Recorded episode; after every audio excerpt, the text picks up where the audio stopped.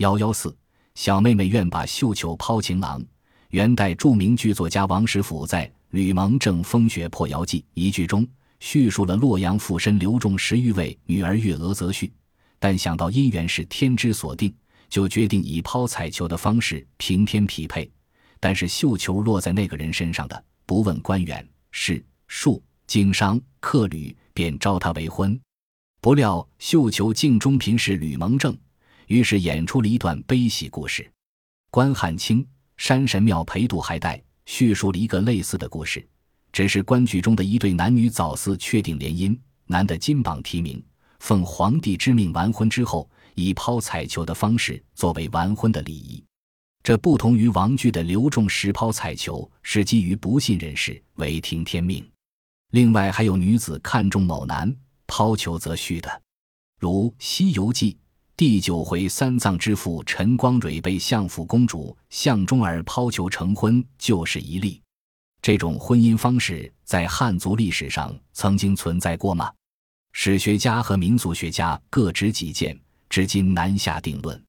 持存在论的学者认为，抛球成婚的风俗是原始社会遗留下来的。《周礼·周官婚事》记述：仲春令会男女。奔者不惊，此言虽语焉不详，不像元代以后文学作品所描述的盛况，但可能就是这种风俗的雏形。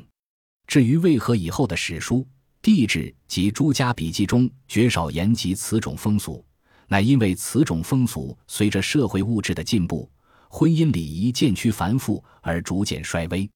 名人梁玉绳前苗词注云：“孟春和男女语也。”谓之跳跃，男吹芦笙，女振铃为节，奔而不惊。又云：为曲者插白鸡与跳跃，又以五色布为球，谓之花球，是所欢者治之。梁氏所描述的虽是苗家风俗，但与《周礼》所言有相似之处，可能是这种风俗由汉族传人苗族。明代诗人高启见过宋时一幅描绘南宋时期抛球秩序的盛况的画。高启观古翻所藏《宋字进士词编歌》一诗，较详细的记叙了当时心中进士游街附加抛球择婿的情况。诗中有“天街直浮花之过，则婿楼高彩球多”的诗句。清人金坛引《宋状元录》注高诗云：“高宗绍兴二十一年辛未。”侧室进士赵奎等及第出身有差，上谕吉应殿差号唱进士名，各赐绿袍、白简、黄衬衫，赐状元等三人九十五盏。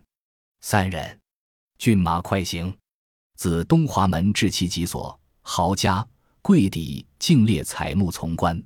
其有少年未有世家者，亦往往于此则序。又注则序楼高彩球多一句云：苏轼诗。言乱行，看则虚车。从此看来，宋时汉族有此风俗，其所言语小说、戏剧中的情况极相似。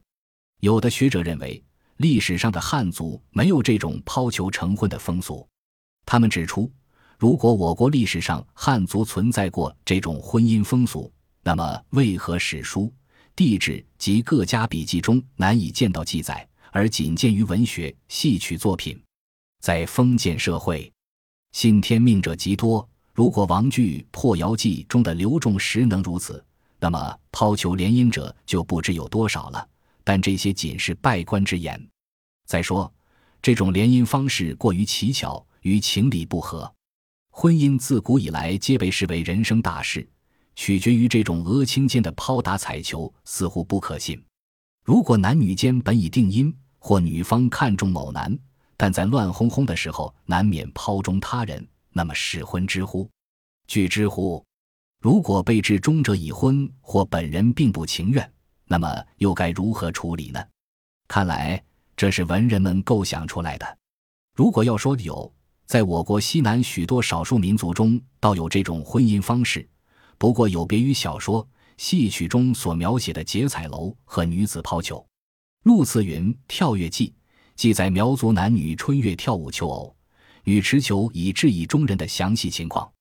有宋周去飞岭外代答卷十载，交尺俗上四日，男女聚会各为行列，以五色结为球，割而抛之，谓之飞驰。男女睦成，则女受持而男婚即定。范成大、贵海于恒志所载与周氏相同。在电影《西南高原的春天》里，亦可见傣族抛彩球的仪式。可见，在我国西南许多少数民族中，在旧时其婚仪中多有抛彩球之俗。学者们据此推测，我国元代文学作品中抛彩球的风俗，是因为元代形成了各民族的空前大一统。当时西南各族与中原往来频繁，这种风俗自边州以口说而传至中原，时人感到新鲜，文人遂加以改造而播之于小说、戏剧。更重要的一层原因是，长期受多重压迫的妇女尤其喜闻这种有机为选择配偶自由的风俗，因而随之宣扬。虽然妇女仍因礼教的束缚而难以实现自由择偶的意愿。但终可寄理想于此，因而元代以后描写这类风俗的小说、戏剧大盛。抛彩球联姻的风俗，文学作品中描写甚多，西南诸民族却曾存在过，而史志及各家笔记唯独没有关于汉族这一风俗的记载。因而，抛球联姻的风俗到底是中原所原有，亦或是中原本无而为西南诸族所独有，此谜至今仍难解。